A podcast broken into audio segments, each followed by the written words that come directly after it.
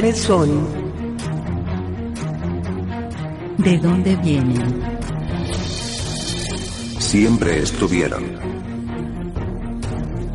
Ellos son Los visitantes.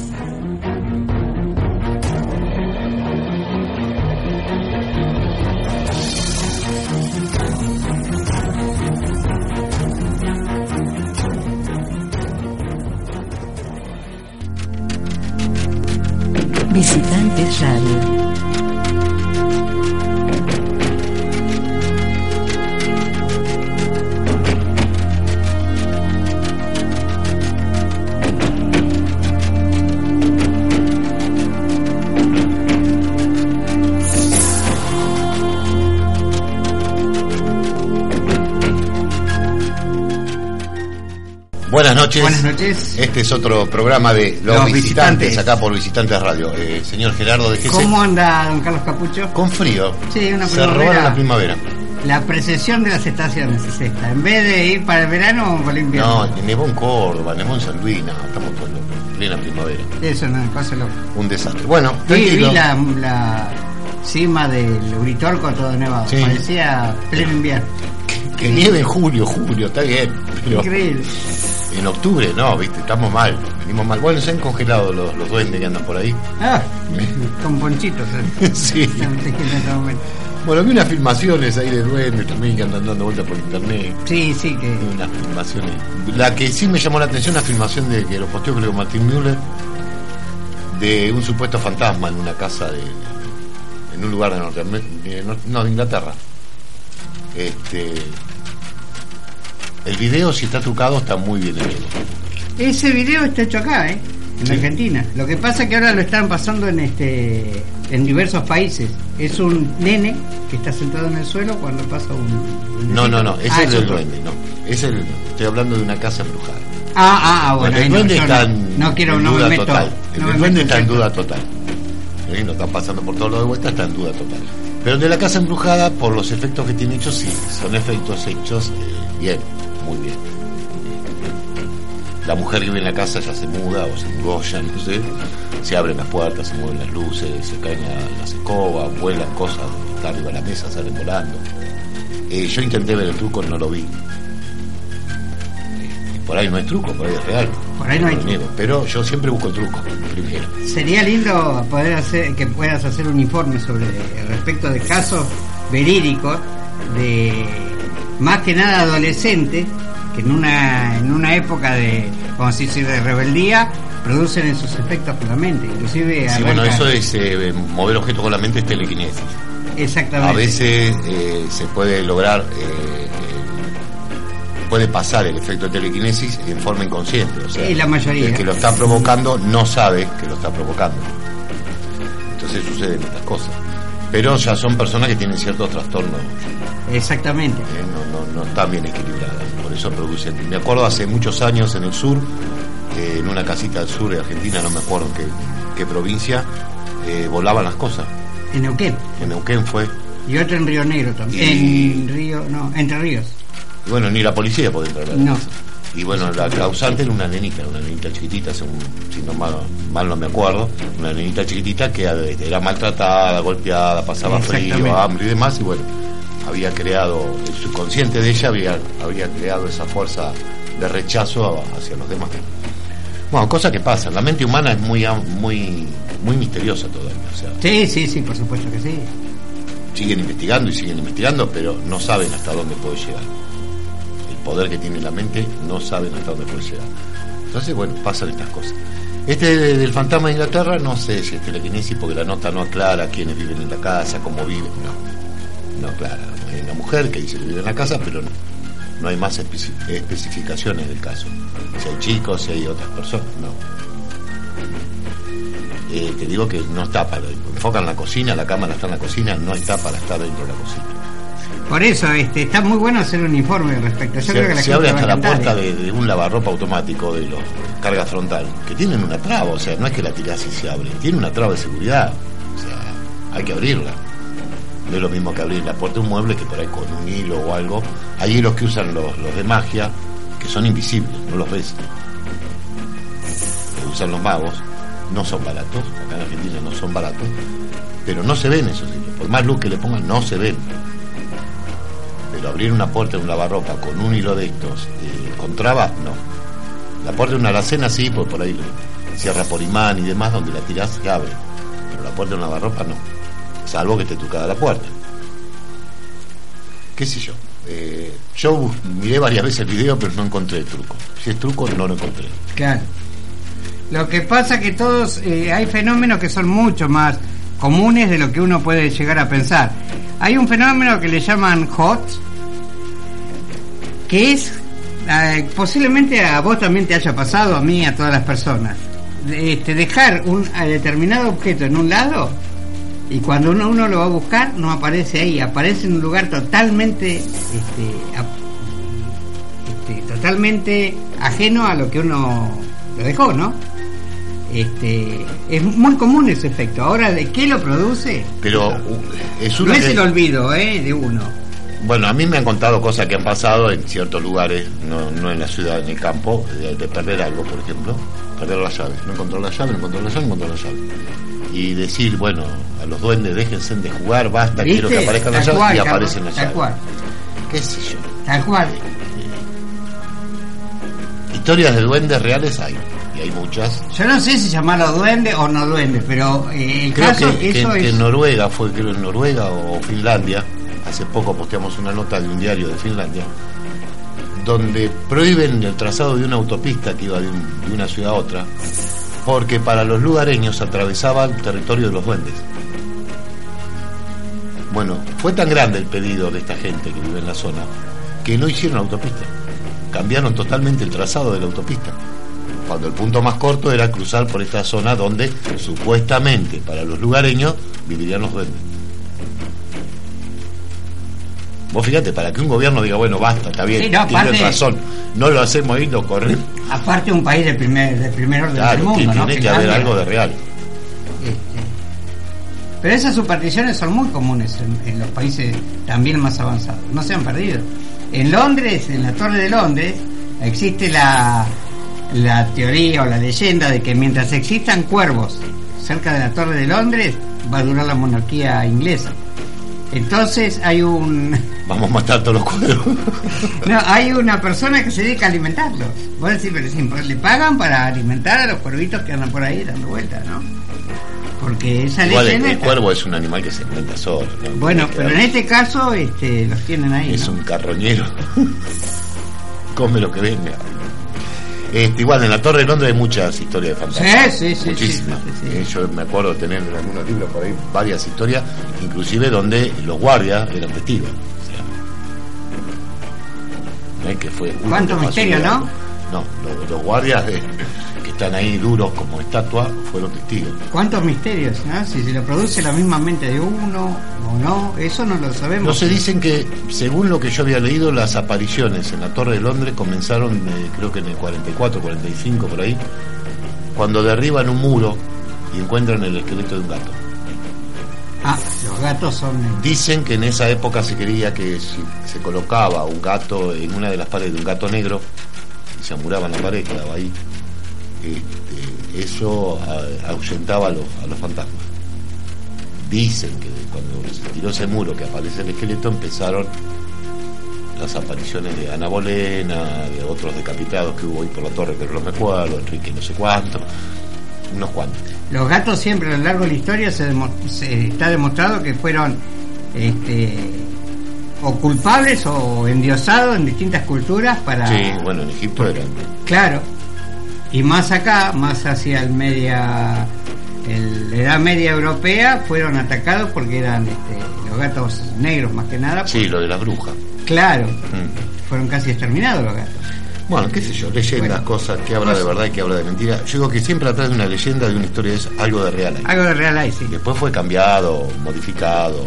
Pero qué lindo sería hacer un informe sobre, ¿no? Este, casos de...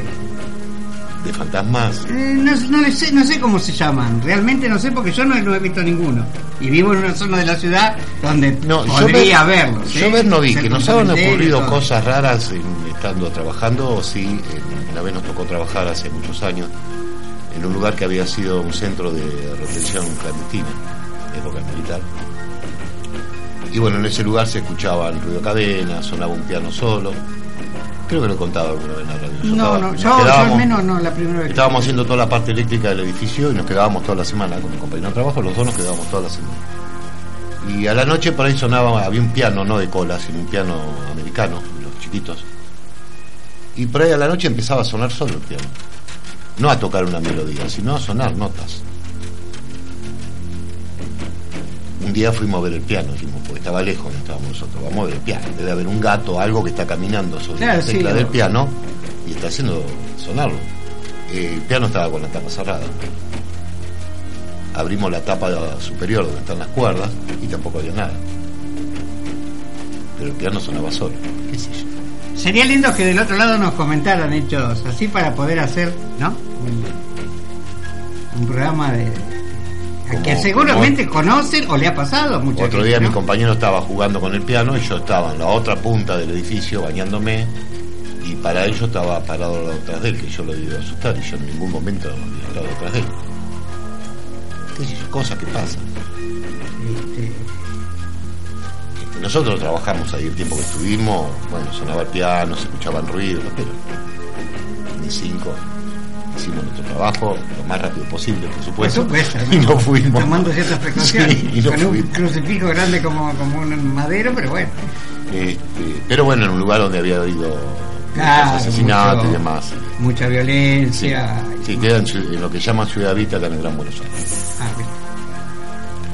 Este, bueno, arrancamos el programa del día de hoy de los visitantes. Aparecieron círculos de las cosechas. ¿Te pareció? Sí, en Brasil. ¿eh? En Paraná, Campos Gerais. ¿eh? Llamó la atención de la comunidad local y tiene resonancia entre los ufólogos. El agroglifo, como se llama, eh, tiene formas eh, geométricas, son varios círculos y fue descubierto en la tarde del martes 6 en una granja situada a lo largo de la carretera BR 277.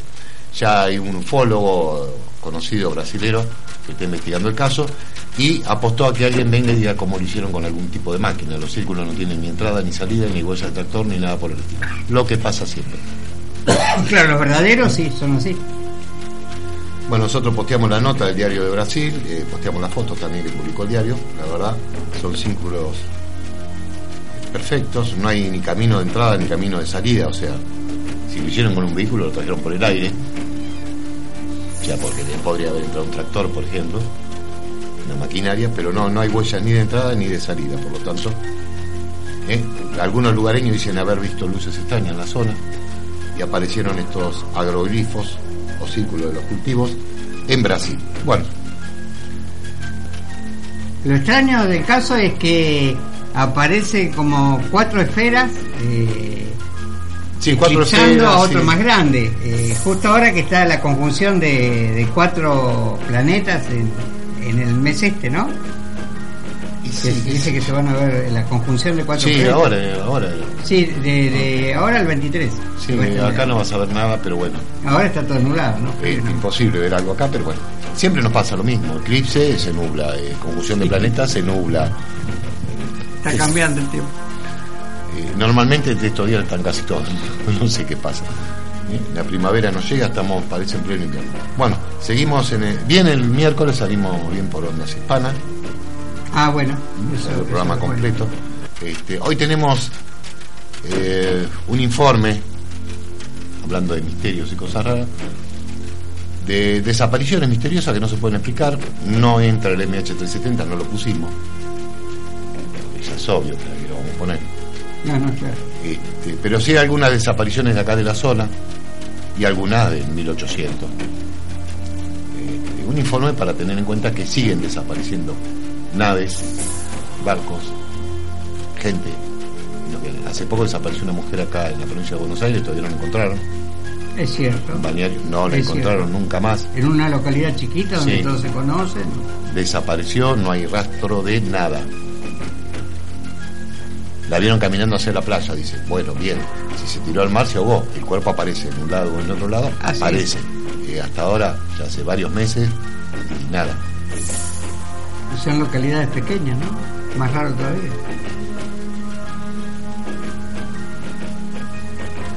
No sé. Bueno. Adelante. Bomb cósmico. Planean una nueva estación espacial y un viaje al Sol el calendario de exploración de los próximos años suma nuevos y ambiciosos proyectos. En los próximos años se ejecutarán varias misiones de gran trascendencia científica. Una es poner en órbita el Tiangong 2 en el 2016, el segundo laboratorio espacial chino. El mismo será impulsado por los poderosos cohetes que reemplazarán al Tiangong 1, que tras una destacada vida útil pasará a retiro. La nueva estación tendrá lugar para tres astronautas, con recursos para 20 días y dos puestos de acoplamiento. Con una longitud de 14 metros, un diámetro de 4,2 metros y un peso de 20.000 kilos. En el 2018, un satélite de la Agencia Espacial Europea, llamado Orbitador Solar, llegará a órbita de tan solo 42 millones de kilómetros del Sol, donde la radiación es 13 veces superior a la que llega de nuestro planeta y las temperaturas pueden alcanzar los 520 grados centígrados. La sonda realizará un viaje de unos 3 años durante los que se servirá de la gravedad de Venus y de la Tierra. Portará 10 instrumentos de última generación para observar la turbulenta superficie del Sol y estudiar los cambios en el viento solar que que fluyen hacia el exterior a alta velocidad desde la estrella más cercana. Además, el orbitador solar estudiará con un nivel de detalle sin precedente cómo nuestro Sol genera y controla la heliosfera, la burbuja de espacio llena de partículas y campos magnéticos en los que orbita la Tierra. Gracias a sus estudios que se espera se conozcan mejor los fenómenos de expulsión de materia coronaria del Sol, que afectan, por ejemplo, perturbando comunicaciones radiotelefónicas y redes eléctricas terrestres. Sí, bueno, pero eso cuando está en, mucha actividad solar, si no. Este, pero pasó siempre, va a seguir pasando. Eh, en estos momentos está pasando, hay una, un pico de actividad solar. Vos viste que se ven las luces del norte, las auroras boreales de ciudades que están muy al sur. Eh, los otros días estaba viendo en un programa de Minnesota, de Estados Unidos, del norte de Estados Unidos, se veía, era increíble. Las auroras boreales. Está bien, pero afecta a las comunicaciones, pero no es nada. No, no, no, grave, es nada, no es grave ni nada, pero no está, nada. Y, está- y casualmente afecta siempre a los del Polo Norte, ¿viste? El hemisferio norte. Nosotros zafamos. Normalmente pegan allá siempre. y sí, Así que zafamos, nosotros venimos, bien. Igual acá las comunicaciones se cortan, no hace falta que haya una, tormenta tampoco. solar ni para. No, acá se corta porque se corta. No le demos idea, porque si no el próximo corte de luz va a decir, no, fue una tormenta solar, ¿viste? se lava las manos. Este, así estamos. Bueno, seguimos. Eh, iba a comentar algo. Ah, sí, hablando. Vamos a tocar los temas primero. La foto de Marte, ¿viste la nueva foto de NASA de Marte? increíble, parece sacada acá a la esquina. Parece que se le acabó la, la- la tinta roja. Parece sacada acá a la esquina la foto. Antes era todo rojo Marte, ahora ya empieza a tener colores. ¿Qué pasó? Pero aparte un cielo diáfano, una cosa de loco, ¿viste? Yo puse para comparar, puse una foto de Marte tomada por el Curiosity y una del desierto de Atacama. El cielo es el mismo. Es el mismo. O Marte no es Marte y es Atacama, o Atacama no es Atacama y es Marte. No sé, algo raro. Algo raro pasó, ¿no? Este, porque antes era todo rojo Marte, ¿te acordás? El cielo rojo, el piso rojo, la nave roja, todo rojo. Ahora ya está teniendo color Marte, no sé qué pasa. Pero no es la primera fotografía que No, no, no, se le, ha, se le ha escapado a, NASA con color. Pero ahora la están publicando ya menos, como que ya no la filtran tanto. Como ya está Como mandada. diciendo que quiere ir a Marte puede ir, que Sí. no sea problema. Este, yo me juego que bajás de Marte y salís caminando y te juegas un partido de fútbol, no hay problema. ¿Qué sé yo? Este, hay tantas cosas que tapan. Tantas cosas raras, ¿no? Ahí tengo, tengo toda la información porque el otro día cuando pusimos el programa que hablamos del agua del Marte, me ponen en un comentario donde eh, dicen, no, pará, de la década del 70 se sabe que agua del Marte. Sí, sí. Sí, bueno, ahí tenemos toda la información. Nosotros dijimos el programa anterior a que NASA diga que iba a que había agua en Marte, que lo que iba a decir NASA era, Era que, que había agua en Marte. claro. Pero se sabe de la década del 70, ya con la- las primeras misiones que llegaron a Marte, con los primeros orbitadores, ya tomaron fotos y filmaciones de cauces de río. O sea, si está el cauce, no está el agua, pero bueno, hubo agua, en algún lado tiene que haber agua. Sí. No, inclusive zonas de color azul celeste, este, como especie de laguna. Yo me acuerdo hace Sí. 5 o Sí. 6 años atrás, Sí, y lo daban como hecho de que ahí había agua.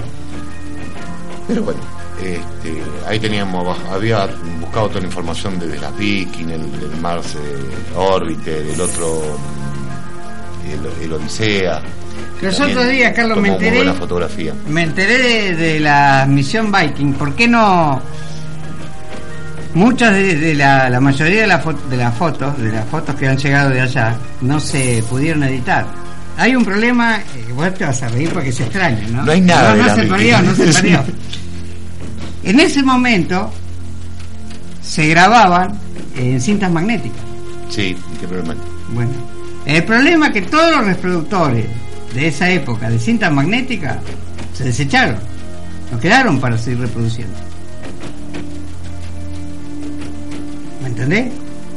Ya no hay reproductores de cinta magnética para poder pasarlo. Que me manden la cinta que yo consigo un reproductor de cinta magnética. por ahí acá sí, en la Argentina sí o acá, eh, acá ya. Allá tuvieron, tuvieron la suerte de encontrar un reproductor en un taller, este, ya, si bien andaba, pero estaba totalmente abandonado, y a partir de ese reproductor pudieron pasar algunas de las cintas. Pero hasta eso, eh, eso, es lo ¿Qué que... tiene la fotonasa? Claro. Cualquiera NASA agarra un teléfono a cualquier compañía electrónica y dice, necesito un reproductor de cinta magnética. Si no lo tiene, se lo arman. Que no venga con ese verso. Cualquier compañía se lo arma. Bueno, eso es lo que ellos decían, ¿no? Que, que muchas... ¿Qué eh, estaba? ¿En, en, en cassette? ¿En, los videocassettes? ¿O en Es muy posible que sea en... Eh, ¿Cómo era? De, VH o... Sí, VHF. VHF. Pero... eh, que lo traigan acá, que tenemos, conseguimos seguir. Bueno, Se dejen de joder. Ay Dios, cualquier verso con tal de no mostrar todas las fotos de las víctimas. Bueno, Yo me acuerdo cuando salieron las primeras fotos, salieron posteadas en un diario de acá local, que un informante de NASA o vocero de NASA había dicho que las Viking habían fotografiado restos de ciudades sobre la superficie de Marte. Se cortó toda la información. El diario no publicó más nada, no se dijo más nada. ¿Y dónde está? Ahora vienen con el verso de que estaban en cinta magnética y que no tenían un miserable reproductor de cinta para digitalizar la foto.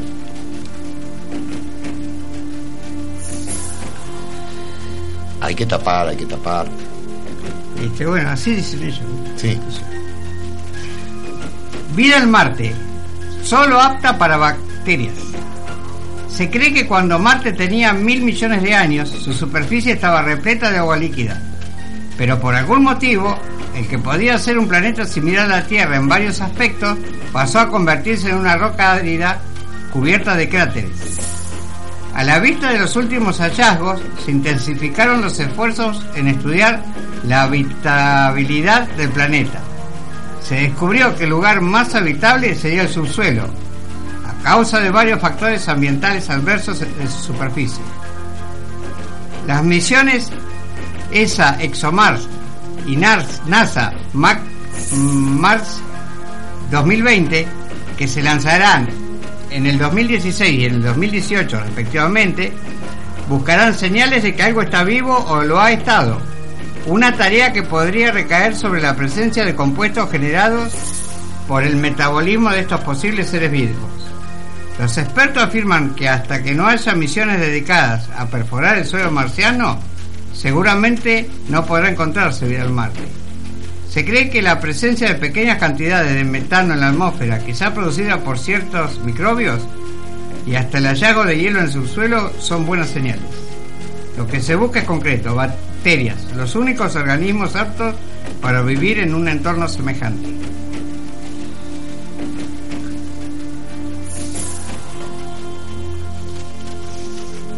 Sí, la vida subterránea en Marte puede estar en las bases que están abajo.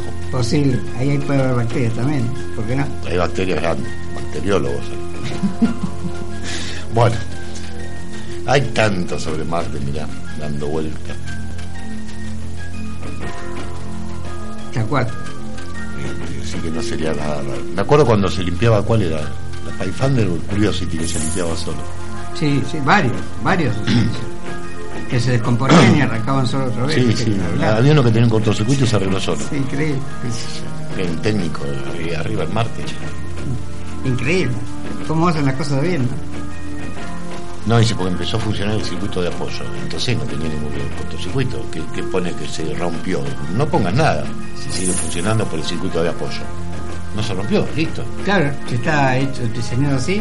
No, bueno, que pone que tuvo un cortocircuito, no se sabe si va a volver a funcionar, que esto que el otro, y después no, está funcionando por circuito. Bueno, listo, no estamos así. ¿Qué sé yo? Yo dije, si ves una foto en Curiosity que se toma a sí mismo, viste que a veces da vuelta al brazo, y ves un pedacito de cinta aisladora, porque hay un técnico ahí en Marte, arregla- reempachándolo.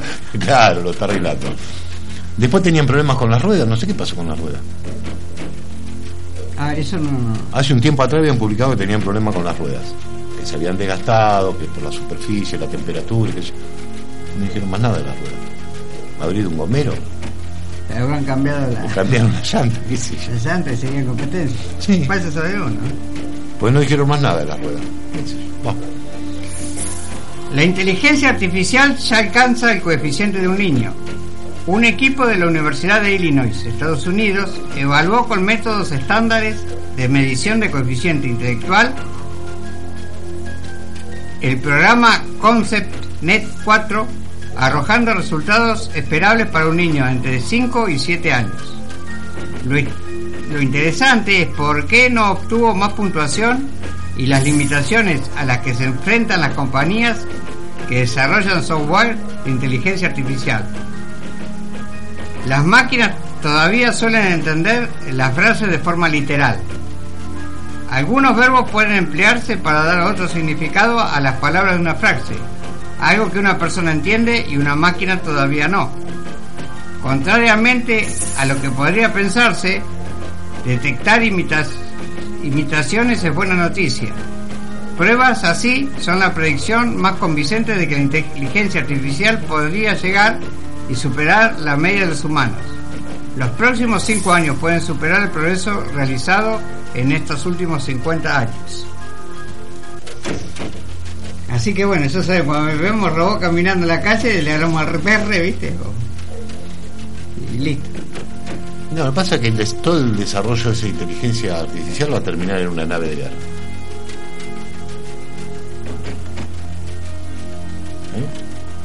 No solo un avioncito que lo manejás y es un dron y lo lleváis, no. Ah, claro. el avión va a trabajar por sí solo, va a buscar los blancos por sí solo, va, va a hacer todo No, por sí solo. no, y bueno, no falta mucho. Lo que se ve no falta mucho. Por ahí es tan inteligente que se da vuelta y bombardea al que los mandaron, ¿viste? ¿Qué sé yo? Por lo que se ve, los, lo- lo- la- la- los aparatos de precisión que hoy día, tanto misil y demás, es increíble, ¿no? La tecnología como eso. Hay una película que la, volvieron a ver, que no, no es nueva, pero la estaban dando el otro día. Steel, la, algo así se llama la, la venganza fantasma, la venganza invisible, que es un avión que tiene un cerebro eh, electrónico y responde por sí solo. O sea, El estilo, los invisibles, los aviones sí, sí, invisibles, pero la película no lo maneja un piloto. Tiene un sistema electrónico de inteligencia artificial y sí, el avión es un- como una persona. Pero es un avión.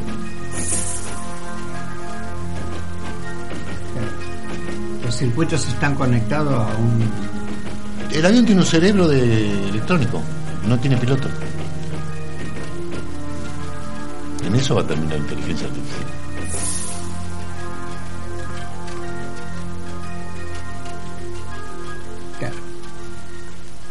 Un avión de, combate que ya buscaba a los blancos solo, atacaba solo, en un momento medio que se revela, no, no obedece las órdenes.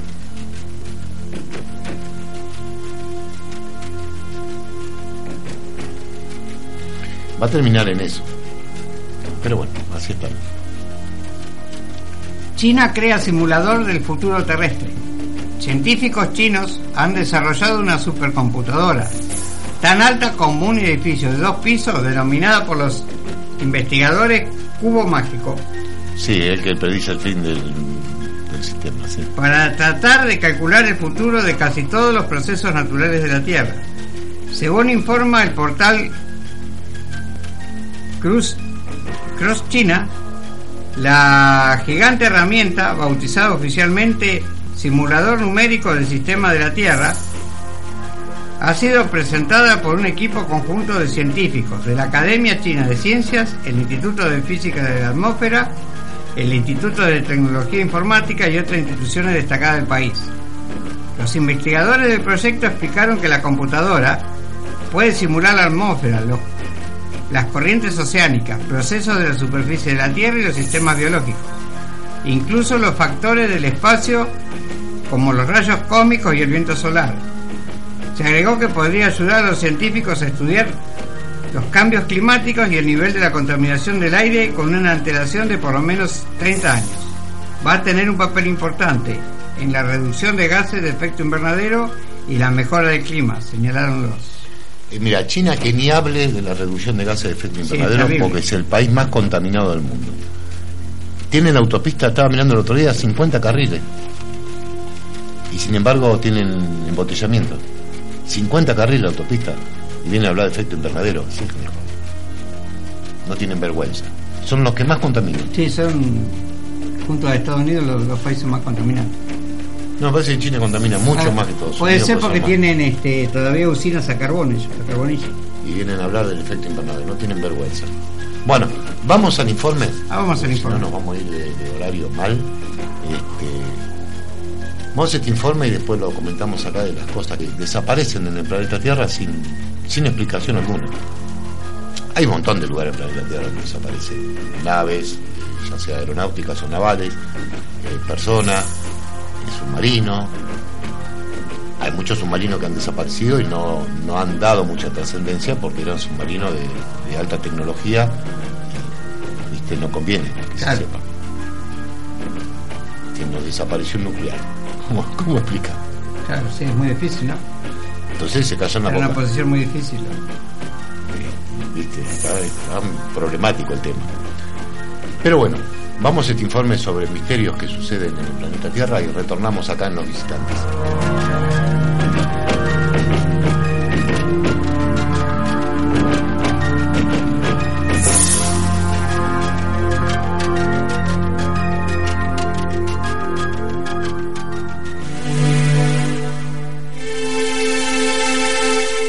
Desapariciones en el planeta Tierra. Muchos son los casos alrededor del mundo, y en distintas épocas, de barcos, aviones, submarinos y personas que han desaparecido sin dejar rastro, y que no se han podido explicar. Estos casos quedaron en la historia de lo inexplicable, y muchos de ellos hoy no se pueden corroborar, ya que por el tiempo transcurrido no existen testigos, solo testimonios escritos, algunos de dudosa procedencia, pero no por eso podemos descartar todos los hechos. Algo sucede en nuestro planeta que no podemos entender, como distintos tipos de naves, ya sean aeronáuticas o navales, se desvanecen sin dejar evidencia de qué les ocurrió. Muchas son las teorías que tratan de explicar estos eventos, desde pasajes a otra dimensión, fallas en el tejido espacio-tiempo, y secuestros extraterrestres, o seres intraterrenos, como serían los dioses, que según distintas mitologías habitaban el inframundo. También están lo que opinan que podrían ser habitantes del interior del planeta, con avances tecnológicos incomprensibles para nosotros, ya que serían miles de años más antiguos que nuestra civilización. Algunos de los casos inexplicables que ocurrieron y quedaron en la historia. La desaparición de un buscador de oro. En 1904 el buscador de oro norteamericano J.C. Brown aseguró haber descubierto en las montañas de la cascada en California, Estados Unidos de Norteamérica, un extraño túnel artificial. Según su dicho, recorrió el túnel hasta llegar a una cámara subterránea cuyos muros estaban recubiertos de cobre.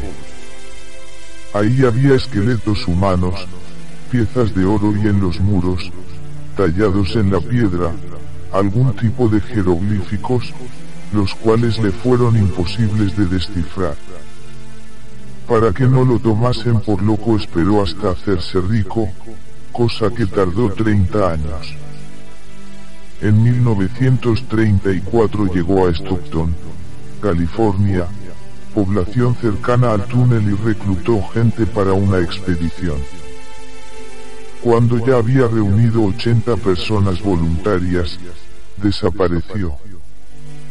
Era la noche entre el 19 y el 20 de junio de 1934, nada más se supo de él.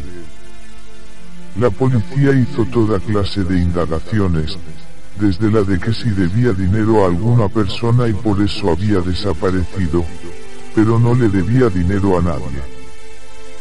No había ninguna razón para que se esfumara a menos que se hubiera aproximado demasiado a ciertos secretos que todavía no debían ser revelados a la humanidad. Nunca más se supo de él. La desaparición de un poblado esquimal.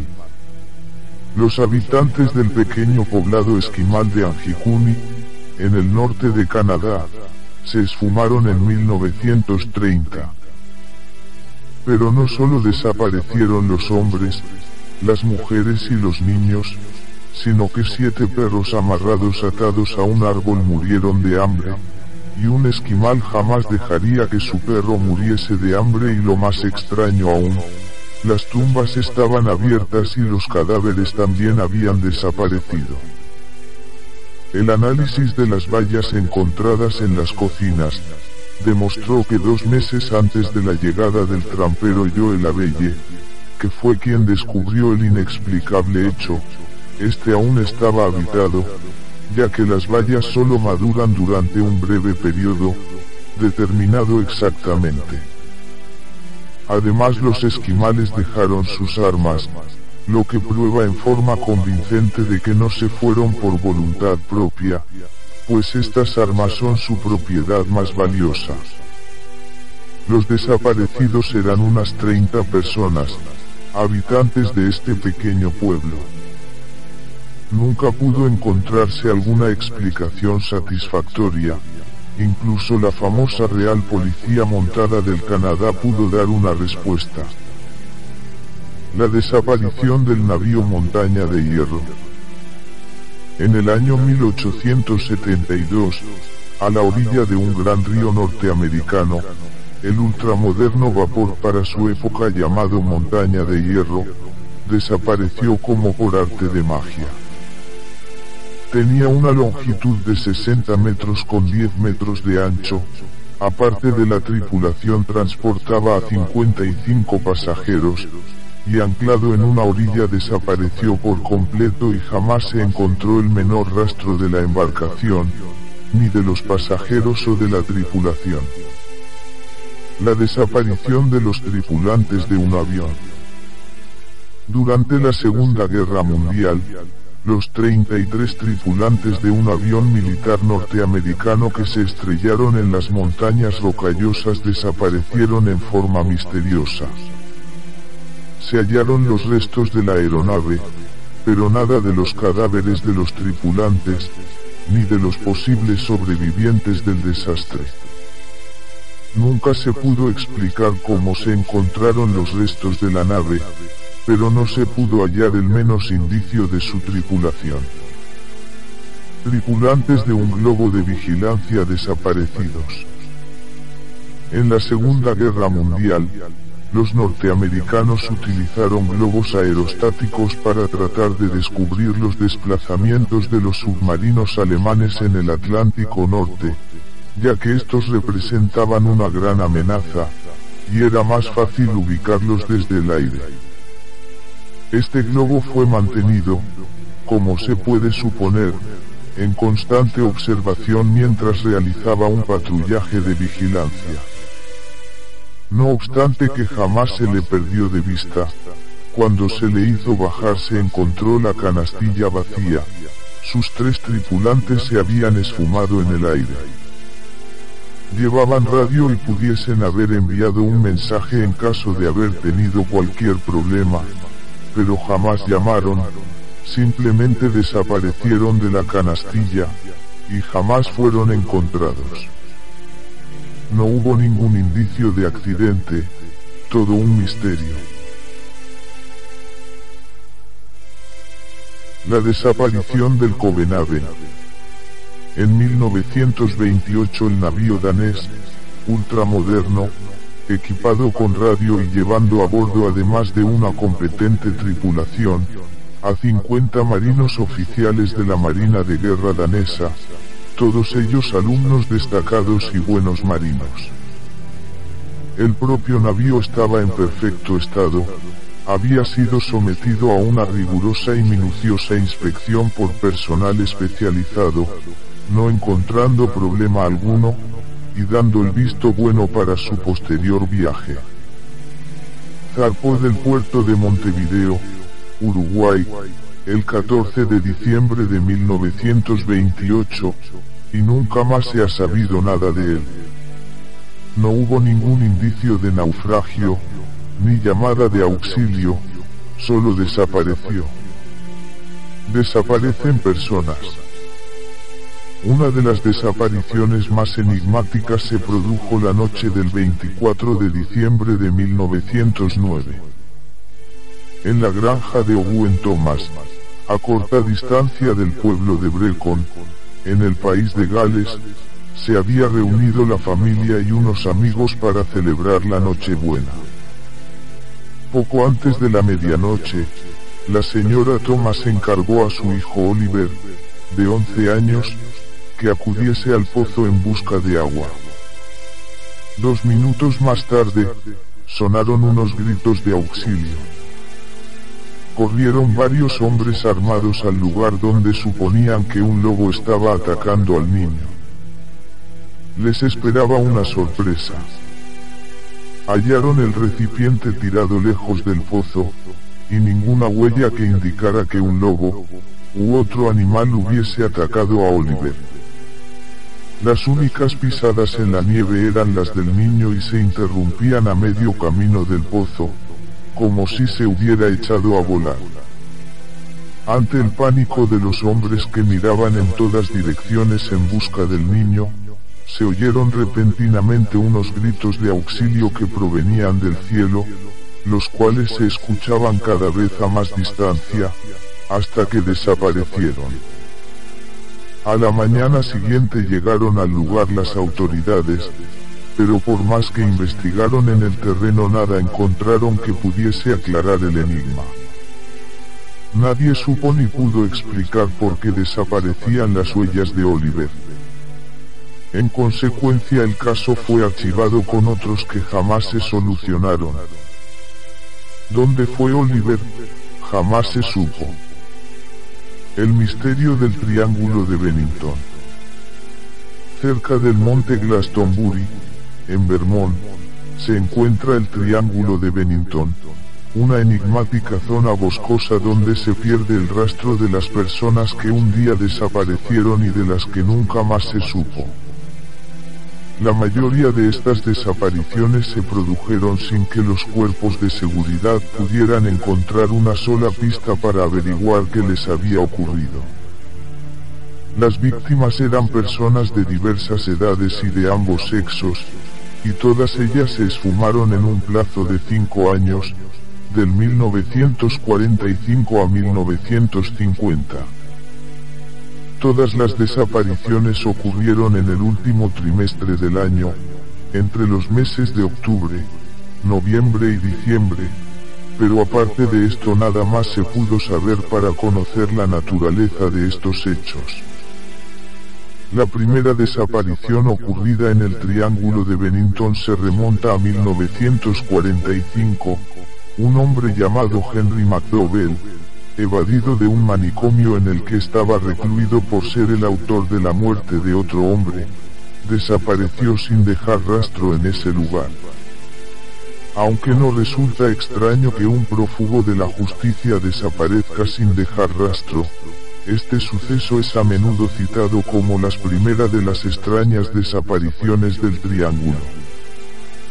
El 12 de noviembre de ese año un hombre llamado Midier Rivers, que trabajaba como guía de montaña, desapareció misteriosamente ante los ojos del grupo de turistas a los que acompañaba de regreso al campamento.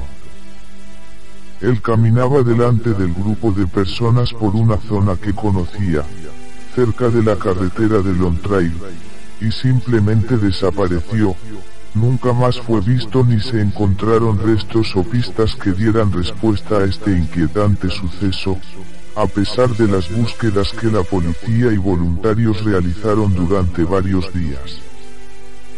Un año más tarde, el primero de diciembre de 1946, una estudiante de 18 años de edad de nombre Paula Welden, se adentró en los bosques de la zona con la intención de hacer senderismo de montaña. Esto es lo último que se supo de ella. Jamás salió de esos bosques y las búsquedas realizadas por la policía no dieron tampoco esta vez ningún resultado. Nunca se encontró rastro alguno. En 1949, un hombre llamado James Tedford protagonizó lo que parece ser la desaparición más enigmática ocurrida en el Triángulo de Bennington. El señor Tedford desapareció mientras se encontraba en el interior de un autobús en movimiento. Los demás pasajeros testificaron que lo vieron en el autobús, pero para cuando éste llegó a su última parada en Bennington Tedford había desaparecido. ¿Cómo es posible? Nadie lo sabe. El misterio del niño de Somosierra es uno de los misterios más impactantes de los últimos años, salido de una historia verídica pero que hasta el día de hoy encierra un enigma imposible de explicar. El 26 de junio de 1986 ocurrió el recordado accidente de Somosierra, que dejó como saldo dos personas muertas y una desaparecida, cuando una enorme cisterna que cargaba ácido sulfúrico, 20 mil litros, comenzó el descenso a una velocidad muy alta, lo que provocó un accidente con otros tres coches. En el camión, viajaba un matrimonio, y supuestamente un hijo de este. Los padres del conductor del camión, Andrés Martínez, denunciaron que faltaba su nieto Juan Pedro, algo que desacomodó toda la investigación y comenzó la búsqueda entre los restos del accidente para intentar localizarlo aunque nada tuvo éxito. Se llegó a creer que el ácido provocó la desaparición del cuerpo, pero quedó descartada por los expertos en químicos que comunicaron la imposibilidad de esa acción ya que al menos restos hubiesen quedado. A través del tacógrafo del camión, pudieron conocer cada una de las paradas que realizó el vehículo, permitiendo rastrear todos los sitios aunque sin éxito de encontrarlo. Pudieron comprobar que el niño, efectivamente viajaba con ellos pues un camionero vio al niño describiéndole de la misma forma que sus abuelos, pero ningún rastro más pudo conocerse. Para agregar otro misterio al asunto, el tacógrafo mostró que el camión realizó 12 paradas en una hora y media, antes del accidente, algo que según expertos en carreteras es insólito e innecesario ya que a lo sumo se hacen dos y ya de por sí no es frecuente. ¿Qué sucedió para que se detuviera 12 veces? ¿Qué sucedió con el niño? Nada se sabe hasta el día de hoy y es uno de los mayores misterios que se mantienen. Dos años después del accidente, se aseguró que cerca a Badajoz fue visto el niño mencionado y luego en varios puntos más, siempre cerca a la Somosierra, pero jamás ha aparecido. Los investigadores de lo paranormal siguen investigando el asunto pues las autoridades nada más pueden saber del hecho. Se ha creído que el niño ha pasado a una dimensión paralela donde está atrapado y por eso se le puede ver en algunas ocasiones, pero a ciencia cierta, el niño de Somosierra jamás apareció y pasará a ser una leyenda de esta zona. Aunque se habla de otras hipótesis, ya que al año se encontró droga en los restos del vehículo, y se dijo que la familia había sido amenazada por narcos, quizás hayan secuestrado al niño, pero cómo es que nunca más se supo de él, todo un gran misterio. Las desapariciones no son eventos que solo ocurrieron en el pasado, hoy día estos hechos ocurren en distintos lugares del mundo, algunos con mayor difusión que otros, como el caso del avión de Malasia MH370, y hechos que solo quedan en informes locales y no trascienden en medios internacionales. Desaparecida en Tierra del Fuego. En septiembre del año 2008, Sofía de tan solo tres años, que se encontraba con sus padres y unos amigos, desaparece misteriosamente de un camping a unos 58 kilómetros de la localidad de Río Grande. Mucho se ha hablado de este caso. Algunos afirmaban que se trataba de un secuestro, otros que la niña fue robada y llevada a Chile, y también que podría haber sido asesinada, y ocultaron el cuerpo. Lo cierto es que después de siete años de este hecho, no se ha hallado evidencia alguna de que hubiera ocurrido algunos de estos hechos. Los padres y familiares siguen esperanzados en encontrar a la niña, pero lo cierto es que no hay indicios de ningún tipo, es una desaparición inexplicable, y si bien se agotaron todas las líneas de investigación, no se obtuvo resultado alguno. Desaparece aeronave y su piloto, un verdadero misterio.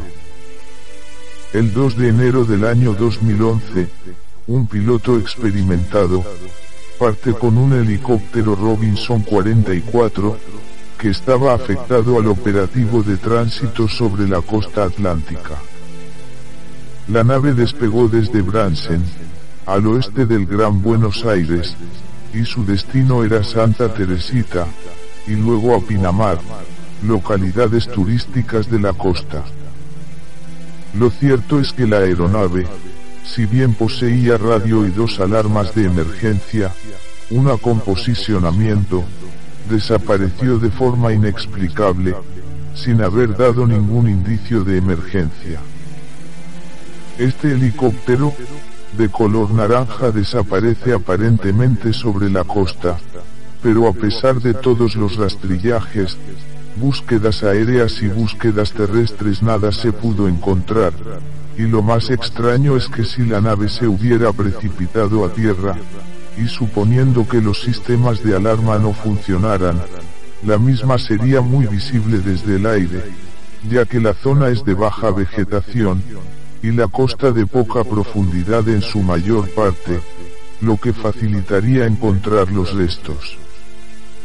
Según la información oficial, unas 18 aeronaves recorrieron unos 9.000 kilómetros rastrillando la zona, sin resultados. Incluso hubo cotejos de ADN con cuerpos hallados y los resultados fueron negativos en todos los casos.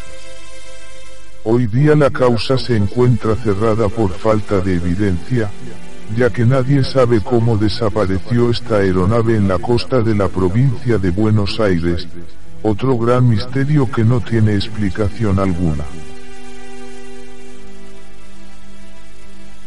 Pescadores que desaparecen. El domingo, 23 de marzo de 1997, Walter, José Luis y Julio, se internaron en el río de la Plata, a la altura del balneario de la Balandra, de la ciudad de Berisso, en una lancha de 5 metros de eslora, equipada con un motor de 40 HP. Desde entonces, nunca más se supo de ellos, y tampoco se encontraron rastros de naufragio. Meses después, un diario de la ciudad de La Plata, publica que un grupo especial de la policía bonaerense equipada con radares submarinos, reanudó la búsqueda de los desaparecidos pescadores. La operación estuvo a cargo de la Dirección de Investigaciones Complejas de la Policía, y buzos de la ciudad de Miramar, con la colaboración de Defensa Civil de Berisso. El operativo cubrió un área de más de 3.000 millas, con equipos capaces de detectar objetos a profundidad, ecosondas, y se abarcó toda la zona, sin ningún tipo de resultado. En septiembre, se ofrece una muy buena recompensa, por información que llevara a resolver el caso, nada se obtuvo. En octubre, el padre de uno de ellos, es golpeado y amenazado para que no siguiera investigando. Se trata de involucrar el caso con narcotráfico, pero esto se descarta, se habló de que vieron algo que no debían, pero no se encontraron los cuerpos ni rastros de nada, todo desapareció, y no es fácil ocultar todo de tal forma que nunca surgiera una pista. Meses después de este caso, tres hombres naufragan y se ahogan. Días después se encontraron los restos de la embarcación y los cuerpos. Cómo desaparecieron los pescadores, en el año 2002, se cree haber visto a uno de ellos en una carrera en Bahía Blanca, pero no se pudo verificar. Años después se encuentran restos óseos, cerca de la Ruta 11, y se habló de que podrían ser los restos de los desaparecidos, pero no fue así. ¿Quién es o que estuvo involucrado en este caso que hasta el día de hoy es todo un misterio? ¿Cómo se hace para hacer desaparecer rápidamente a tres hombres, y una lancha de 5 metros de eslora con motor, y todo el equipo de pesca que llevaban consigo sin dejar el mínimo rastro?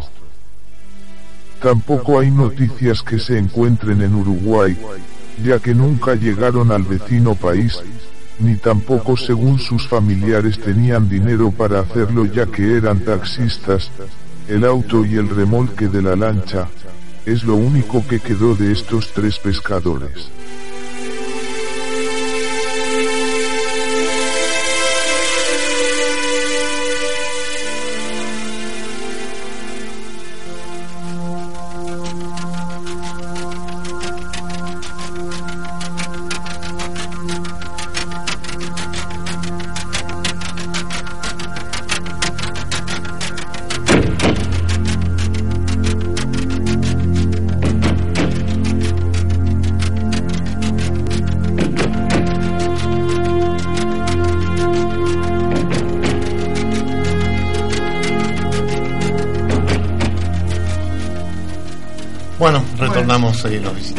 Estábamos escuchando el informe. Más, más misteriosa que nunca, ¿no? El caso de, si bien hay unos casos muy antiguos, pero el caso del helicóptero acá en la provincia de Buenos Aires de los pescadores quedó totalmente en la nada y son casos recientes, uno en 97 y otro en 2011. La chica de... La chica del sur también que desaparece en un... Fue muy renombrado, fue muy renombrado Sí. porque se buscó por todos lados. Se buscó por todos lados, La inclusive policía decían que- chilena también estuvo Sí, buscando. Por eso si fue secuestrada y llevada a Chile, la tendrían que haber localizado. Porque otra es una chica a tu domicilio que no es de tu domicilio, algún vecino, alguien va a batir. Por supuesto. Al toque, mirá que hay una nena que no es de acá, que no es del barrio. ¿Por qué no investigan a ver si no es la que desapareció allá? O... Claro. Sin embargo, siete años, ocho, no se sabe nada de esta chica y desaparece dentro de un camping, de un lugar que no, no había 10.000 personas. Un lugar donde estaban los, pa- los padres de ella y unos amigos y nadie más, no, no era un lugar totalmente lleno, amontonado, no, No, no. no, porque una zona muy descampada. Un lugar muy tranquilo y desaparece misteriosamente de la nada. Y es donde se conocen todos. Claro, otro tema. ¿no?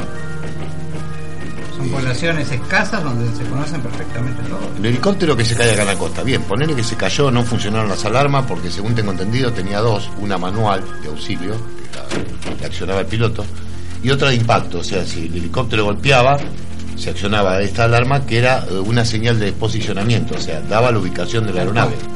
Ninguna de las dos alarmas se dispararon. Y tampoco el piloto dio aviso de que tuviera algún problema, por radio.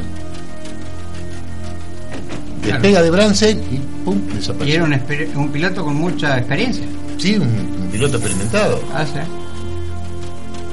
Tenía un montón de años de, de vuelo, había estado en policía, ahora estaba trabajando para la seguridad vial. Supongamos o sea que, se no, cayó. no ha sido el primer inconveniente que haya tenido con su nave, ¿no? Supongamos que se haya caído. Bien. La zona de la costa atlántica, si no te caes en el medio del mar, que él no iba al medio del mar porque él iba por la costa, Es muy baja. es baja. Es muy baja, sí. Y no tenés tampoco una selva para decir no lo voy a ver. Del aire, un helicóptero color naranja, se ve perfectamente. Así se ha caído al agua. O sea, sí sean rastros, pero se encuentran. Sin embargo, nunca se encontró nada. Una vez habían posteado que habían encontrado una chapa que posiblemente era del helicóptero. No, después de la descartaron completamente, no era.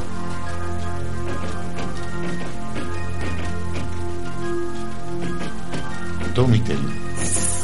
Trajeron gente experimentada, equipo para sondear, trajeron todo. Vinieron con, no encontraron nada. Y no es el Amazonas. No, no.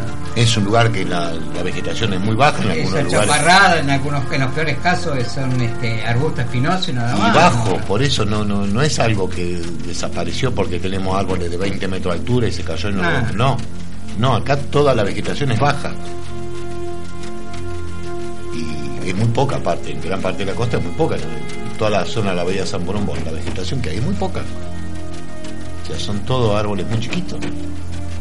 O sea, no, no puede desaparecer un helicóptero de esa característica. Desde el aire sería visible y no es que salieron dos meses después a buscarlo, no, a las horas, cuando no llegó a destino, ya salieron Claro, a buscarlo. Sí, sí. Cuando se cumplió el horario que tendría que haber llegado a, a- no me acuerdo, Chiquita, no me acuerdo. No sé si es Santa Eh, Teresita. Santa Teresita después Pinamar, no llegó a Santa Teresita, ya dieron la alerta y salieron a buscarlo. Sin embargo, nunca encontraron nada. Los pescadores de acá del Río de la Plata fue increíble, porque posteriormente han pasado accidentes y con fallecimientos, pero se han recuperado el Claro, tiempo. pero a los meses aparece otro barco también con tres pescadores y a los días, los dos o tres días ya empezaron a encontrar el barco, un cuerpo por un lado, el cuerpo Sí, del otro más por alejado, más cercano, Sí, pero lo lo recuperan. encuentran. Sin embargo, estos tres pescadores nunca encontraron nada, ni el bote, ni los cuerpos, nada, absolutamente nada.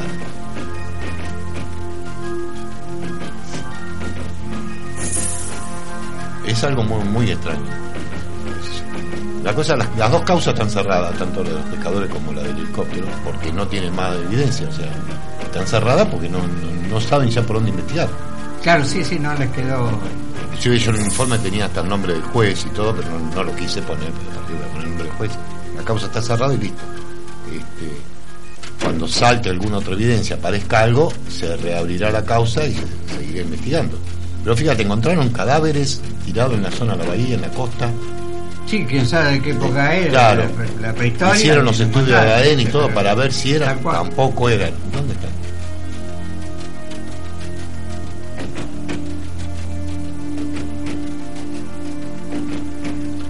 Cuánto misterio. ¿Cuánto misterio? Más si cayó ponerle en la zona del río la Plata todavía, ponerle en la zona del río de la Plata, lo más profundo creo que son 15 metros y son los canales. Y el helicóptero no tenía que volar sobre el canal, sino iba por la costa. Claro, sí, donde Si, si cayó el agua, cayó un lugar de 2 metros, 3, más no hay.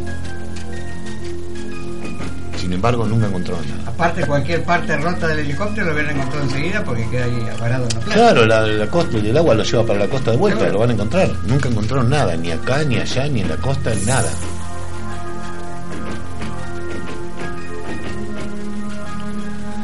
Esto es un misterio. Bueno, siguen desapareciendo cosas. Acá lo que está desapareciendo últimamente es el dinero de los trabajadores, pero bueno, eso, por Eso, otro eh. tema. Ese por otro tema. Eh, lo más lindo de todos estos casos no hay ninguna explicación. Nosotros tenemos, tenemos una foto que fue tomada desde Uruguay hacia la costa argentina, donde hay una isla en Uruguay que ahora no me acuerdo el nombre, y aparece algo muy extraño en esa fotografía, la cual hay que hacer una investigación sobre el río de la Plata y eso va a llevar mucho tiempo y dinero, porque la foto fue analizada por fotógrafos y demás, y no hay ninguna falla de la cámara, encima fue tomada con una cámara de rollo.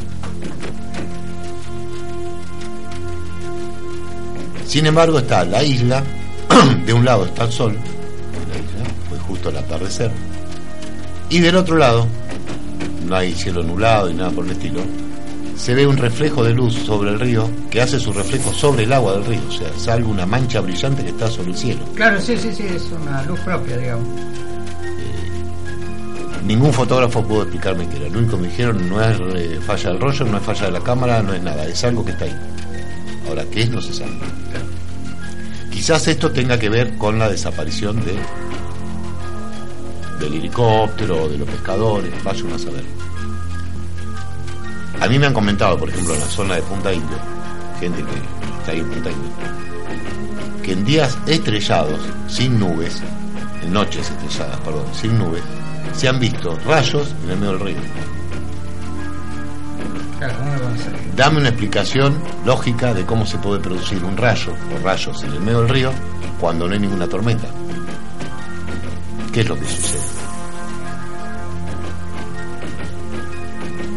No, no tiene, no tiene lógica. O sea, ahí está ocurriendo algo que hoy en día no tenemos explicación.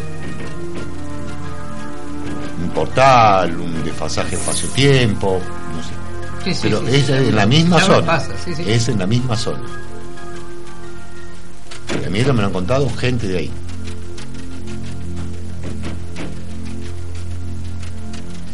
Vos estás en una noche tormentosa, bueno, rayos en los ríos, sí, es normal. Pero está todo estrellado. ¿dónde va a salir un rayo? ¿De dónde sale el rayo? ¿Cómo se han visto esferas y demás cosas extrañas que, que bueno, no tienen explicación?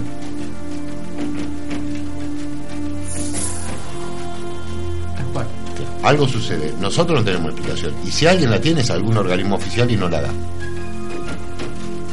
Sí, Porque claro. acordémonos que hace años había una base aérea operativa en la zona que vigilaba toda la zona, usaban toda la zona del Río de la Plata y la costa para vuelos de prueba y entrenamiento, y ellos podrían haber tenido quizás, tal vez, alguna respuesta. Nunca dijo nada. O sea, este, tampoco descarto que sea algo, este, digamos, alguna parte del magnetismo terrestre anormal para la zona. Tampoco se puede descartar eso, ¿viste? Está bien, pero que ese magnetismo Este- terrestre, ¿qué provoca? ¿Dónde, por ejemplo, eh, hay una anomalía magnética en ese punto del Río de la Plata? Bien. Eh, ¿Qué le provoca al helicóptero? Una alteración magnética sobre una aeronave, en teoría, lo único que puede provocar que fallen los instrumentos y que la na- aeronave se caiga. Listo. Tienen que encontrar una aeronave.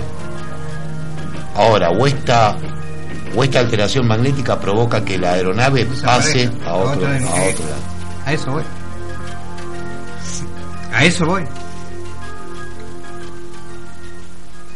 a otra, no sé, a otra dimensión, a otro tiempo. No nos olvidemos que hay testimonios de casos que se han visto barcos en esa zona, un caso de un barco que se vio en esa zona prendido fuego, que el barco no correspondía a la A época. la época, claro. Claro. Cuidado. claro. Y fue en la misma zona. En diversas partes del mundo se, se menciona lo mismo. Porque dicen que no solamente hay un triángulo de las Bermudas, hay varios. No, hay 12 12. en total, 12, y no son triángulos tampoco. Y no son tri- exactamente. Desparramados sobre este, determinados eh, paralelos de la Tierra Sí. a distancias casi exactas. No sé si eran 30 grados, una Sí, hay dos, los dos más importantes están en los polos, lo que pasa que en los polos como no hay tránsito casi no se no pasa nada. Como hay otros que están en el medio del océano que tampoco pasa nada porque no pasa nadie por ahí. Los más famosos son los que tienen eh, mucha actividad aérea o Donde la concentración humana Claro, es más- por ejemplo mayor. Bermuda, en Japón, Mar del Diablo, Claro. Japón. Pero donde- donde siempre se ha dicho de que son zonas eh, que no suelen ocurrir estos hechos este, anómalos. Y bueno, no tienen una explicación lógica aparte de la cantidad que suceden con respecto a otras zonas del mar. ¿no? Yo te digo, para acá, si hay un triángulo en el Río de la Plata, llevaría unos cuantos políticos. A ver si tenemos suerte.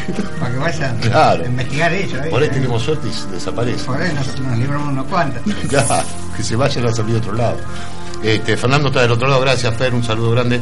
Eh, bueno, un saludo a toda la gente que Ah, siempre está del sí, otro lado. exactamente. O posteriormente, los que se enganchan después o otro. El miércoles, eh, 20 horas de Argentina por Ondas Hispanas, 19 horas Sí. de Toronto, Canadá, los visitantes eh, en Ondas Hispanas, la radio latina en Canadá. Este, ¿a- ¿Tendrán primavera ya? No, ¿qué están allá en otoño? En otoño. En otoño, pero seguro que están mejor que acá. Por lo menos estable. Mirá, este, yo no sé en, en Canadá, pero en Inglaterra hoy vi una parte de un partido de rugby, la las- la mayoría de las personas en remera estaban. En Inglaterra en esta época, ¿no? Que es muy frío de por sí. Sin embargo, Bueno, pero cuidado, eh, otoño. ellos son de ahí. Pero ¿y los que son de acá? Ah, Mucha bueno, gente se habrán tomado un par de cervezas. Ponele que sí, pero quiere decir que el clima ha variado una enormidad en todos lados. O sea, como acá hace frío en una época desusada, allá hace calor en una época Pues yo, yo estaba, por ejemplo, en San Luis en pleno invierno y yo me ponía un poco más la frazada, me llevaba. Y la gente de San Luis andaba con una camisita y un pullovercito Pero a mí me extrañaba, yo le comentaba a mi esposa en ese momento que estábamos viendo, le digo, mirá, mirá la tribuna, la gente en otoño ya, que frío de por sí, eh, en remera. ¿Qué, sé yo? Acá estamos mal. Parecía este, la primavera de acá, ¿no? Digo, ¿cómo, cómo cambió todo? ¿Cómo varió todo? ¿no? Eh, sí, pero acá ahora tenemos varios efectos. Uno es el cambio, el cambio climático, después está lo del niño, que es esa corriente que cambia todo, qué sé yo. Eh, Alguien le echa la culpa siempre. Pero bueno, hasta ahora primavera en la Argentina no hay, por lo menos en- de la mitad para abajo. No en Córdoba tampoco, porque en Córdoba cayó Ni nieve, en nieve, San Luis sí, menos. Así que este, tenemos una primavera rara. Este, pero bueno, esperemos que se, se compongan estos días, ya basta, listo. La verdad Esperemos. que es un misterio. Ya creo que la primavera arranca en enero y el verano arranca en abril. Sí, ¿viste? por eso te dije. Todo, todo corrido. La precesión de, la- de las estaciones tenemos acá. ¿ves? Todo corrido. ¿Cómo? Bueno, seguimos en el programa del día de hoy de los visitantes. Eh, vamos a seguir con el tema de los misterios. Ah, que- que- sí, ya sé. Vamos a un temita musical para hacer una pausa. este, y nos reencontramos acá en los visitantes. Un temita musical, vamos a algo, algo tranquilito, nacional. ¿eh? Tranquilo acá para relajarnos de los, de la- de los desaparecidos. Demasiado. Esperemos no desaparecer nosotros. Bueno, pero si nosotros desaparecemos, busquen un auto negro. Seguro. Ahí estamos. Ahí está. Vamos a un tema musical y retornamos en la última parte de Los Visitantes.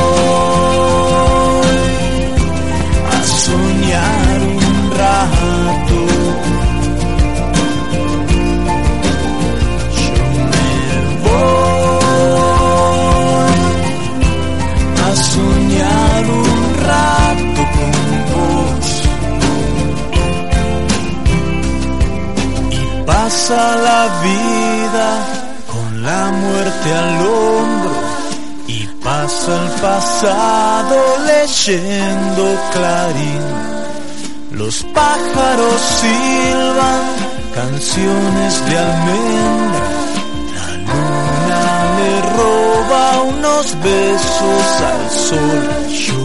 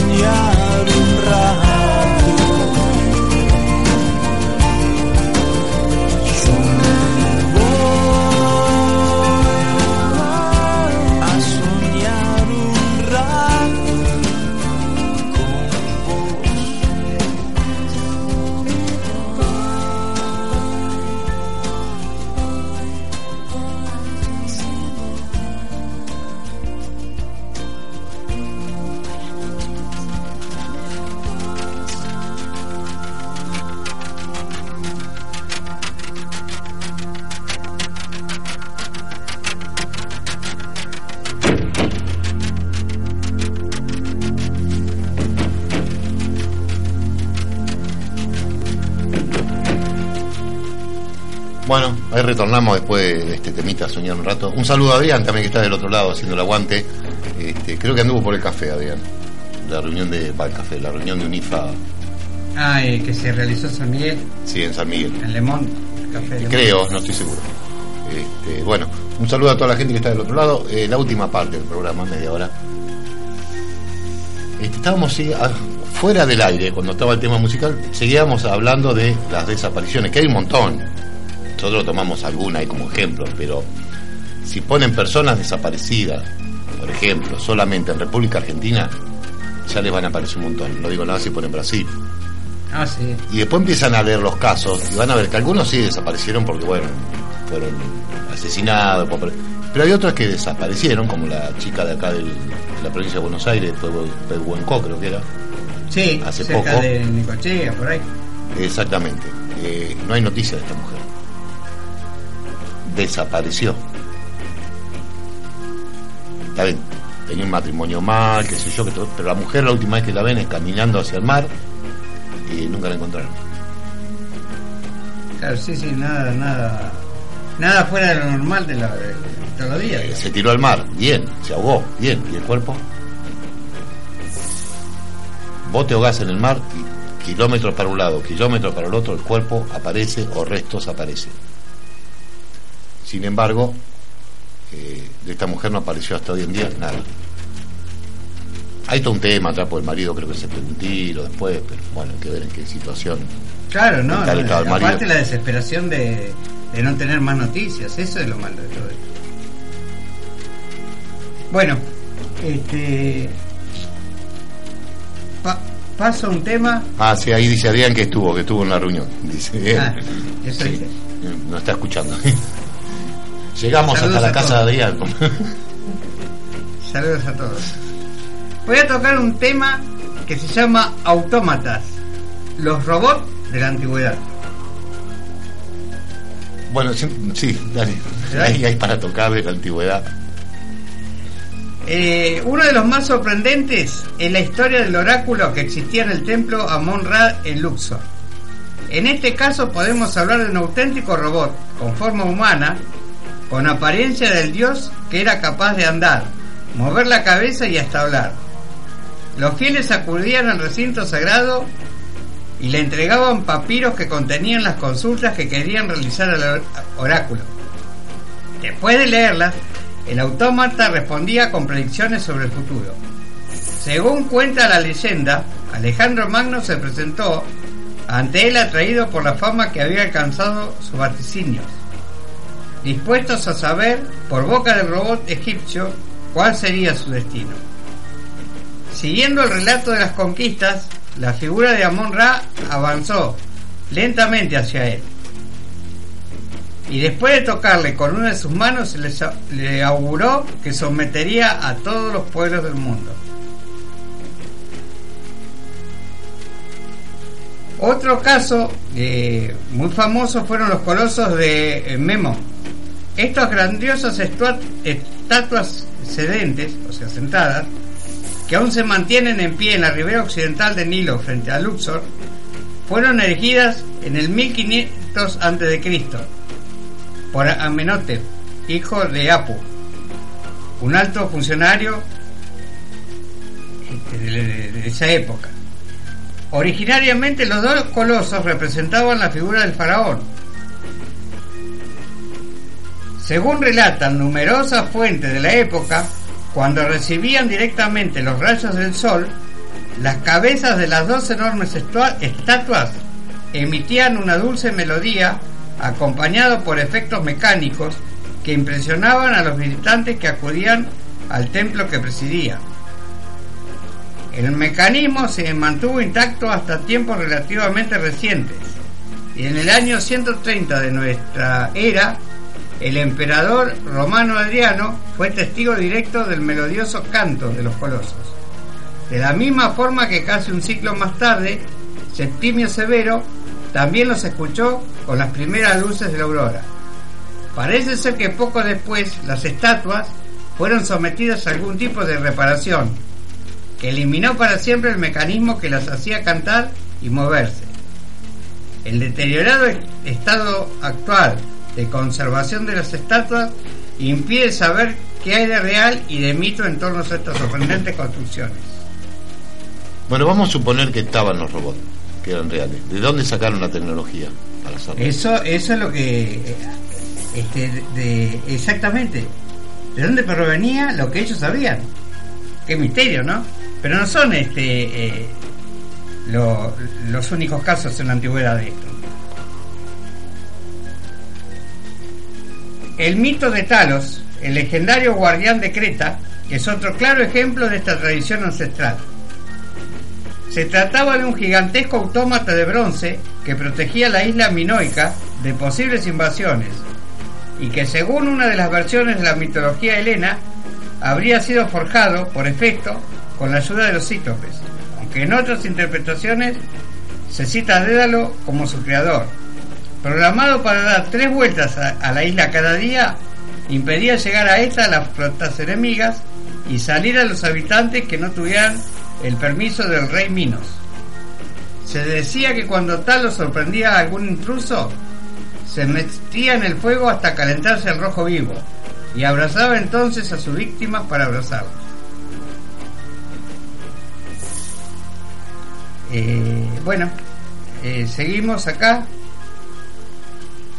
Dice, no solamente en, en Occidente,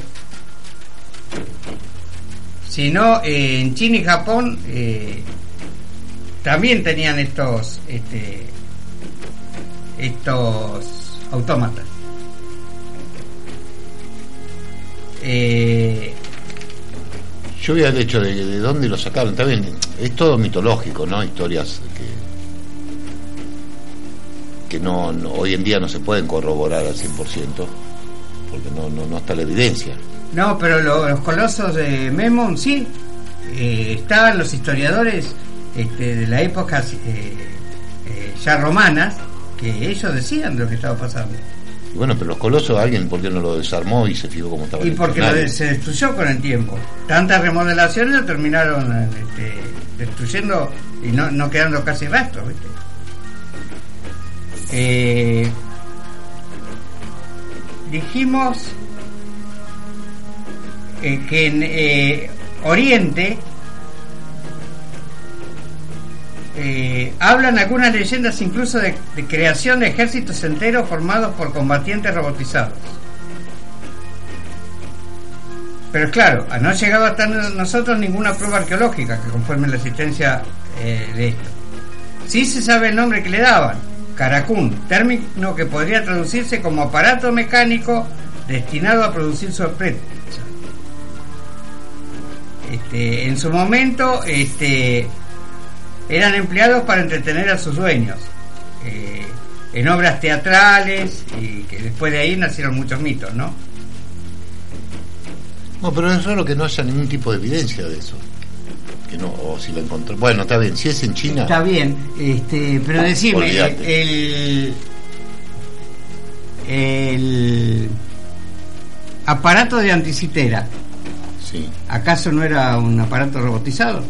eh, sí, pero no era un humanoide que caminaba. Pero no sabemos si en esa época no había, o anteriormente, no había una tecnología en la Tierra como para... Este, Está bien, pero si esa tecnología estaba en la Tierra, no era de los que conocemos nosotros, era de una civilización anterior que la dejó, porque los egipcios o los de Grecia, en teoría, no estaban tan avanzados como para tener un robot.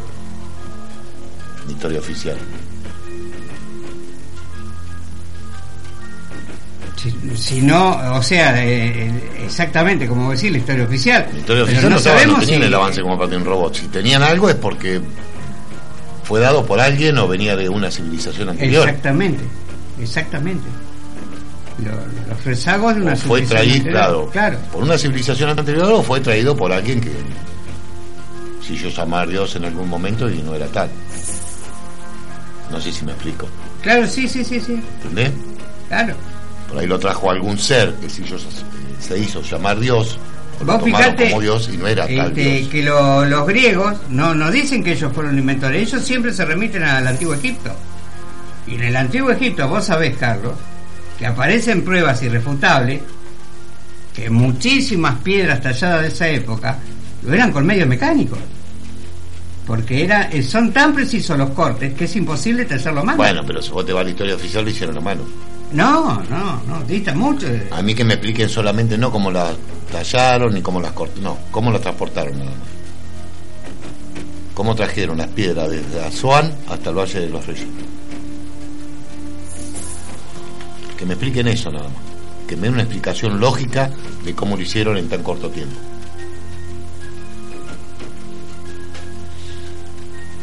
¿Eh? Tuvieron que sacarla por el desierto, llevarla por el Nilo y volverla a meter en el desierto. Mm. Otro que se dedicaba a los autómatas, pero ya en la edad, en la edad media, fue eh, Leonardo, Leonardo da Vinci. El primero data de una fecha indeterminada alrededor de 1495. El robot tenía forma humana y estaba revestido con una armadura medieval cubría un complejo engranaje compuesto por ruedas dentadas y poleas que le permitían mover la cabeza, doblar las articulaciones, sentarse y caminar por sí solo. Los bocetos sobre su diseño, ori- su diseño original fueron encontrados en 1950, pero no se tiene noticia de que llegase realmente a construirse. El segundo de los autómatas fue realizado cumpliendo un encargo de Francisco I, rey de Francia, mecenas de Leonardo.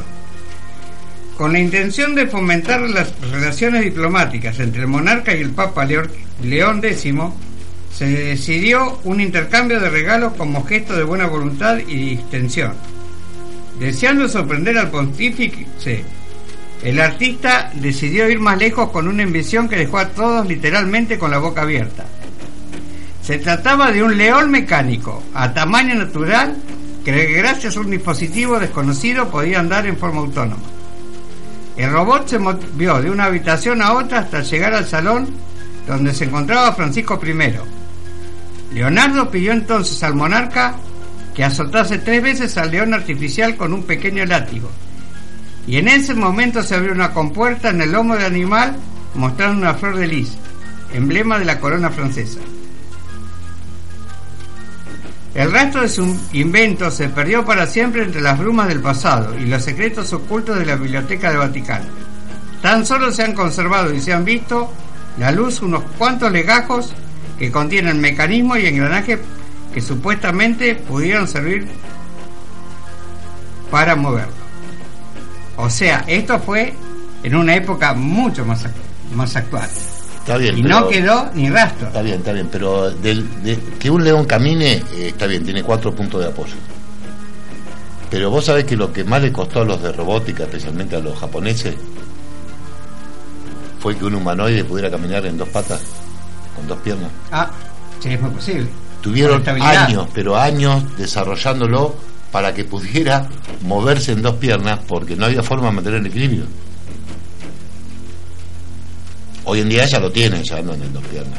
Pero estuvieron, podría- creo que no sé, 15, Hoy día 20 corren años, por terrenos escarpados y demás, ¿no? 15, 20 años investigando porque no podían hacerlo mantener, eh, que mantuviera el equilibrio. Siempre se caía, o adelante o atrás, al costado, pero se caía. Los primeros eran piernas, me acuerdo que he visto documentales donde están las piernas solas, o sea, de la cintura para abajo, conectadas a una computadora para hacer que trabajaran y a ver cómo poder mantener el La equilibrio. estabilidad, claro, ese es el gran, el gran No, había forma. Eh, ahora bien, ponele, el león este de Da Vinci funcionaba. ¿Con qué funcionaba? Porque tenía un sistema de engranaje, bien, pero ¿qué le daba la fuerza? ¿Quién lo sabe? Era Da Vinci. ¿Qué tenía? ¿Cuerdas? ¿Un Era Da sistema de cuerdas? ¿Un motor eléctrico? ¿Tenía una batería?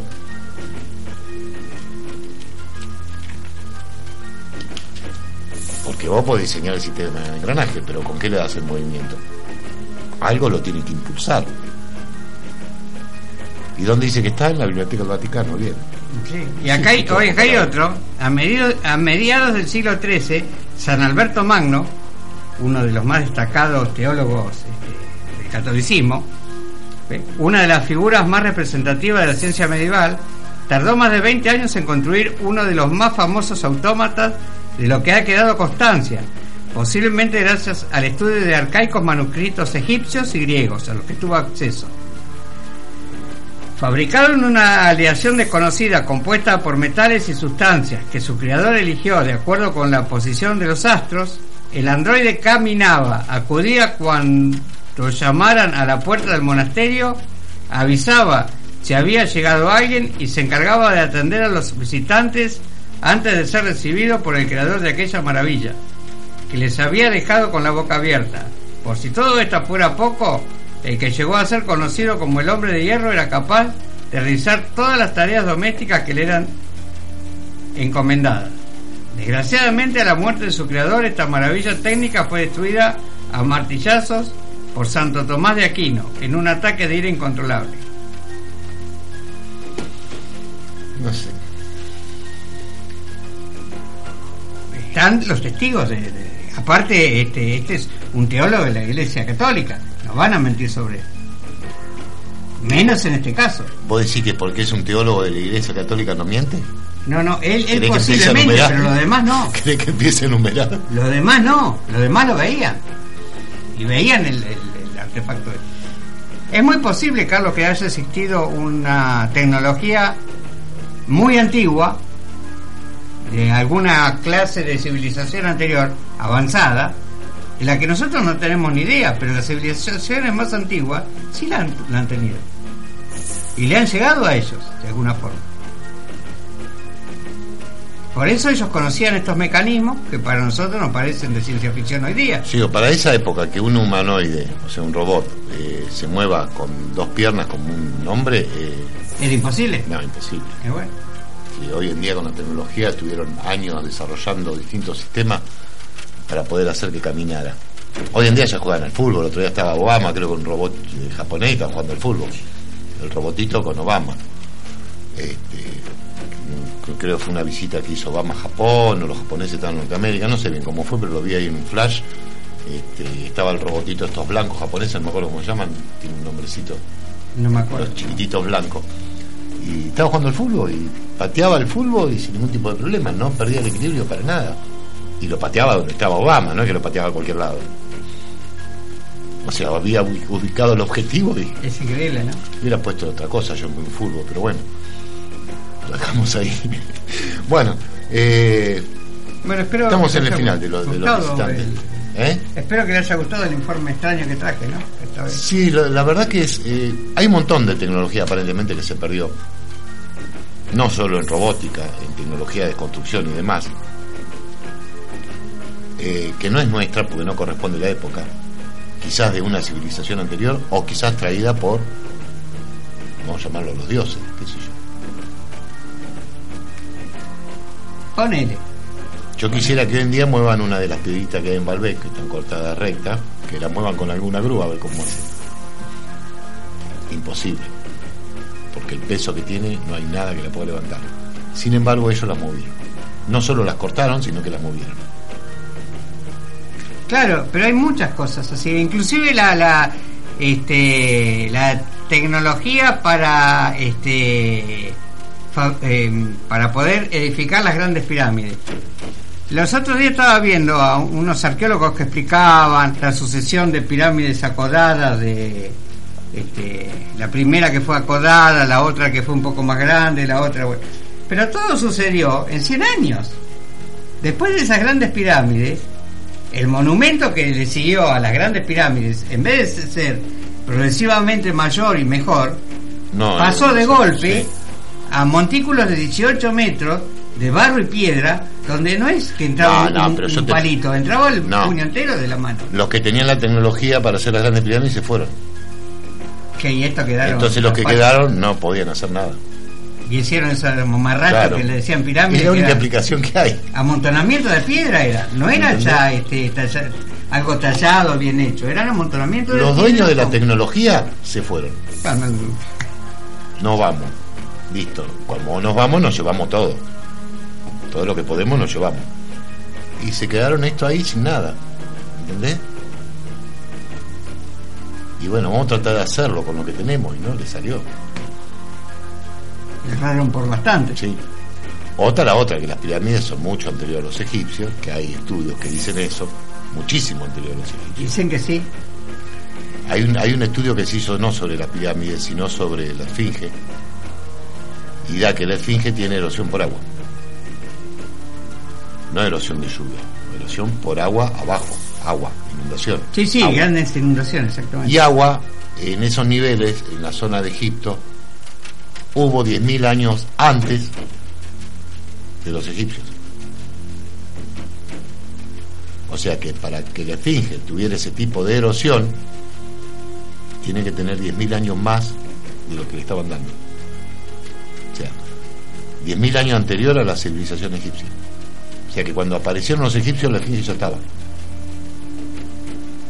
Sí, muchos ya dicen, estaba erosionada. muchos dicen que la prueba de, de lo que vos decís es cierto, porque en un primer momento la esfinge no tenía cara de humano, No, era un león.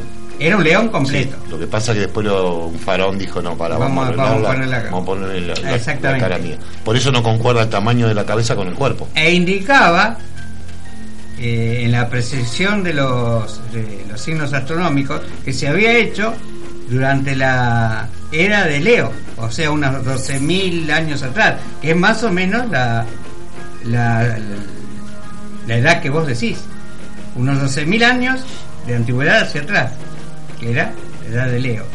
Y eso indicaba, eh, indicaba esa estatua. Yo leí el Sí. estudio de la erosión por agua porque un, un experto una vez vio una foto de la esfinge, en- creo que en Norteamérica, y el tipo eh, estudiaba la erosión de las costas por agua y el monumento y demás, todo y cuando vio la foto dijo esto es por agua. Y bueno, hicieron, consiguió los fondos, todo, hicieron todos los estudios esfinge y el tipo dijo sí, que, sí, sí, que la esfinge Fue había estado erosionada Ah. por agua.